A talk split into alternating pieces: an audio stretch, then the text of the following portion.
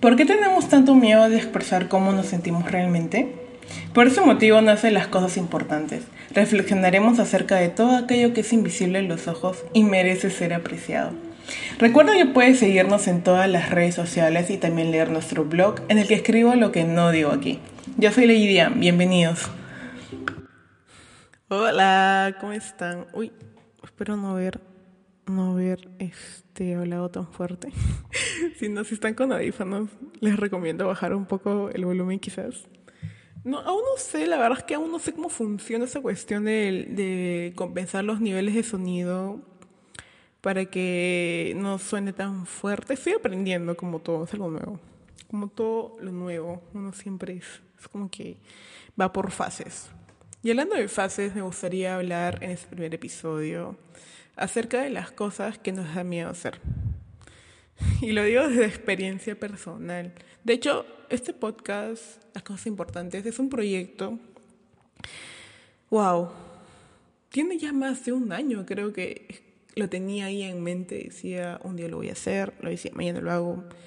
Incluso había como que desarrollado un logo, una cosa así, había hecho reels, había hecho videos y, decía, ya, lo voy a lanzar, ya, sale esa semana y no, no, sucedía. Pero no sucedía porque yo creo que más que más que no o más que ignorar el proyecto en cierta manera porque pueden surgir algunas cosas durante el proceso creo que el hecho principal era el miedo ¿Por qué el miedo? Porque sí, porque el miedo te puede paralizar, el miedo te puede hacer dudar, el miedo, de hecho antes de grabar eso estaba como que respiraba, era como que respiraba y exhalaba, respira y exhala, respira y exhala porque decía, a ver, tengo que hacerlo porque puedo hacerlo. Entonces, este, siempre va a haber miedo. Algo que te emocione, algo que hayas anhelado hacer durante mucho tiempo, siempre va a requerir, requerir, chicos, escuchen. A veces no sé si pronuncio bien, pero igual, ya está, ya está, ya está. No lo voy a editar. Eh, es la parte genuina de este podcast. pero, a ver, yo creo que el miedo es aprendido. Porque quizás por mucho tiempo por mucho tiempo tenemos eh, ideas, tenemos sueños, que algunos no los pueden comprender porque quizás lo consideren eh, que no resalta mucho, porque, a ver, no es que a ver todos los días, no es que sea quizás muy común, muy frecuente escuchar, ay, mi sueño es tal, no sé, en mi caso ser artista en algún momento, pero no todos tienen esa capacidad de poder apreciar las distintas, las distintos versiones que puede tener un sueño.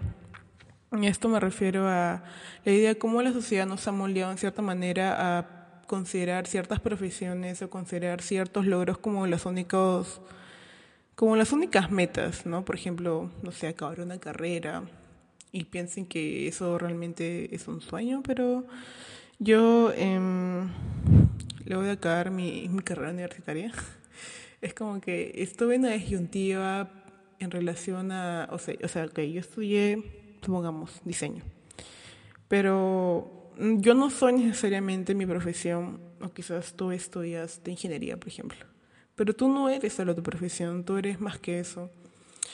Em, tú eres las cosas que, que también te gustan, por ejemplo, eres también los sueños que tienes en mente, porque... Eh, más que sueños también son, son las cosas que te mantienen vivo, creo yo. Porque yo entiendo el hecho de que quizás uno estudia una carrera y la apasiona en algún momento, pero llega creo que en algún punto a, a hacerte pensar qué es realmente lo que te hace, o sea, qué es realmente lo que te emociona, lo que te estremece, por así decirlo. En mi caso siempre ha sido la escritura. Era como que algo que estaba ahí, pero a la vez decía, no, pero yo estudié diseño, ¿yo por qué estaría... yo, ¿Yo por tendría que estar estudiando? No, ¿por qué tendría que estar escribiendo? Pero lo empecé a pensar, a ver, ¿y esta creencia de dónde nace? ¿no? Porque yo creo que el miedo es algo que se aprende, es algo que se hereda quizás, porque, a ver, a ver, ser escritor me parece una profesión muy linda, Porque yo pienso que a través de las palabras podemos comunicar un montón de cosas y más allá de las palabras, ¿qué es lo que tú quieres contar a través de, de tu historia, de tus palabras, de tus párrafos? O sea, yo, para mí, yo siento que es un universo infinito de, en el cual tú puedes comunicar y quizás en cierta manera mostrar tu vulnerabilidad y me fascina. Pero a ver, em, no sé qué tan, no sé si qué tan no. ¿Cuál es la perspectiva que se tienen los escritores hoy en día? Yo creo que es una profesión increíble, pero no todos piensan lo mismo. Yo creo que, por ejemplo, hace poco hablaba con una amiga, amiga, sé que me estás escuchando en estos momentos, y, y justo le comentaba que quizás eh, las perspectivas sobre las carreras, sobre las metas han sido aprendidas a lo largo de los años a través de otras personas. Porque, por ejemplo, tienes un gato. Es un ejemplo como que un poco raro. Pero a ver, tienes un gato y, tienes un juguete nuevo y es como que aprendes a jugar con el juguete gradualmente. Un día, no sé, comienzas a correr con el juguete y vas de un lado a otro y el gato te persigue. Pero eso pasa luego de una cierta cantidad de días. Porque al principio el gato solo te mide y te dice, ¿qué es eso? No? ¿Para qué es eso? ¿Para qué, ¿Para qué lo tiras por aquí y por allá? Entonces, lo que quiero dar a entender es que es un proceso. Es un proceso, pero yo creo que el real peligro es cuando comenzamos a a creer que esas ideas, creencias acerca de lo que para ti es tu sueño, puede ser quizás bailar o patinar, pintar, en cierta manera se ven contaminados por estas ideas que has escuchado durante tanto tiempo o eh, lo escuchas en el trabajo, en la calle, hablando con alguien, con un extraño. yo creo que el real peligro es realmente creer que tus sueños no valen la pena. Suena muy sad, pero yo, o sea, muy sad, suena muy triste, sí, ¿verdad? O sea, creo que el, el, moldear tus sueños a través de las palabras de otros es, es dañino, no solo para ti, sino para, para tu bienestar emocional, porque si uno realmente quiere hacer algo, pero tiene esta idea en la cabeza o tiene esas pequeñas vocecitas que te dicen, pero a ver, por ejemplo, ¿quién te va a escuchar? ¿Quién te va a leer? ¿Me entiendes?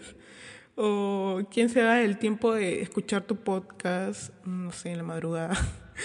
Pero mm, desde mi experiencia personal, es como que yo decido, yo decido compartir estas ideas y decir, ignora esas voces internas, ignora todo lo que se aprendió, si es que eso realmente se convierte en un impedimento para ti para lograr algo.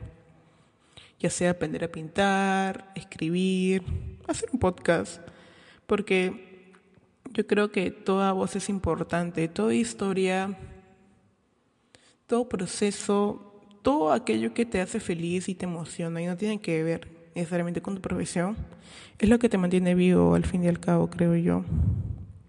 Porque, a ver, yo sé que puede sonar muy trágico quizás. En algún punto vamos a morir. En algún momento, no sabemos cuándo. ¿Te imaginas que supiéramos cuándo vamos a morir? Supongamos que moramos, moramos. No sé si eso está bien dicho. Supongamos que mañana es el día de nuestra muerte. ¿Y con qué te vas? O sea, ¿qué, ¿con qué, qué es lo que, con qué te quedas de lo vivido? ¿Hiciste algo que realmente querías hacer? ¿Cuánto tiempo estuviste dispuesto a posponer ese sueño? Yo creo que no hay que, no hay que llegar a ese punto en el que, no sé, quizás pasen los años y digas, oye, a mí me hubiera gustado ser cantante, a mí me hubiera gustado ser periodista, a mí me hubiera gustado ser artista. Entonces, yo creo que por más que exista miedo, siempre, siempre hay, yo, creo que siempre hay alguien que está dispuesto a escucharte, a creer en tus sueños. Y si no lo hay, pues bueno, Tú crees en tu propio proyecto. Si eso es lo que quieres hacer, hazlo. O sea, porque yo siento que constantemente estamos posponiendo nuestros sueños. Constantemente estamos pensando, ya, ¿y qué voy a hacer con esto? ¿Y qué tal si esto no resulta? Si no resulta, ya está, pero al menos lo intentaste. El simple hecho de intentarlo, yo creo que ya, te da realmente esa satisfacción de, de que hubo ese de que hubo esa, ¿cómo decirlo? Es como que rompiste esa barrera que, te, que tenías entre la cosa que querías hacer en algún momento y esa, y esa persona que quizás hubiera quedado frustrada pensando qué hubiera pasado si... No sé, yo soy muy de... No me gusta quedarme con la ganas de hacer algo. Si tengo que hacerlo, lo, lo hago. No importa si en el camino no resulta como es, no importa, ya está. Pero lo importante no es quedarse con las ganas de hacer algo o con algún sueño pendiente. No, no tengamos sueños pendientes, nos vamos a morir. Puede sonar muy trágico, ya sé. No vamos a morir, está bien, eso es algo natural, es parte de la vida. Pero yo te invito a que vivas una vida en la cual no te puedas arrepentir de nada que realmente, no sé, si llegas a los 50, 60, 70, a la edad que, a la edad que llegues, puedas estar feliz y tranquilo de que realmente hiciste algo que te apasionaba y que no, y que no solo viviste en automático, como yo suelo decirlo. Ir en automático, creo que tendré que explicarlo, si lo voy a explicar. Para mí ir en automático es como, es estar... Eh, es como seguir una rutina en la cual no te cuestionas tus decisiones, en el cual solo sigues una línea que está ya establecida por otros y realmente no te escuchas. Y al no escucharte te pierdes. Si te pierdes, puede ser divertido también volver a encontrarte, ¿por qué no? Lo importante es realmente abrirse la posibilidad de que quizás ese sueño realmente no es tan lejano como tú lo consideras. Quizás ese sueño es, es es realmente sencillo de realizar, pero tienes un montón de ideas en la cabeza que te puedan detener. Entonces, eso, eso ya es una inspiracional, pero eso me pasa con este proyecto. Eso es algo que quería hacer mucho tiempo. Y hoy es como que, bueno, vamos a hacerlo. Ya está, vamos a hacerlo, ya está. Entonces, sí, creo que este es el final del primer episodio. Yo les invitaría, no sé, lo que a mí me ayuda mucho cuando me siento quizás frustrada por algo, lo que suelo hacer es escribirlo, escribirlo. Em, quizás también hacer como un plan, o sea, cómo, o sea, no es solo el sueño, sino cómo lo ejecuto, cómo llego a ese, a ese objetivo, porque a veces decimos, ok, yo quiero ser, pues quiero ser artista, quiero pintar, quiero escribir, ok, pero ¿cómo hago eso? ¿Cómo hago eso realidad? que no solo, no solo se queden ideas, que no solo se queden deseos en anhelos, sino también trabajan un plan, un plan de, a ver, si, quiero hacer eso, tengo que hacer esto primero o esto antes. Entonces, mm, creo que me quedo con la idea de arriesgate, enfrenta el caos, porque siempre va a haber caos al hacer algo nuevo. El caos también nos trae luego calma, calma que que luego lo traducimos en tranquilidad, porque finalmente hiciste lo que querías hacer. Entonces, creo que con esa idea me quedo. Con esto ya finalizo este primer episodio. Wow. ¿Por cuánto tiempo he hablado? no lo sé. Espero que te haya gustado este primer episodio. Espero que estés bien y que quizás te atrevas a pensar un día o una tarde qué son todas esas cosas que has estado posponiendo y por qué. Quizás te pueda ayudar a reflexionar en eso. Bueno, me despido. Adiós.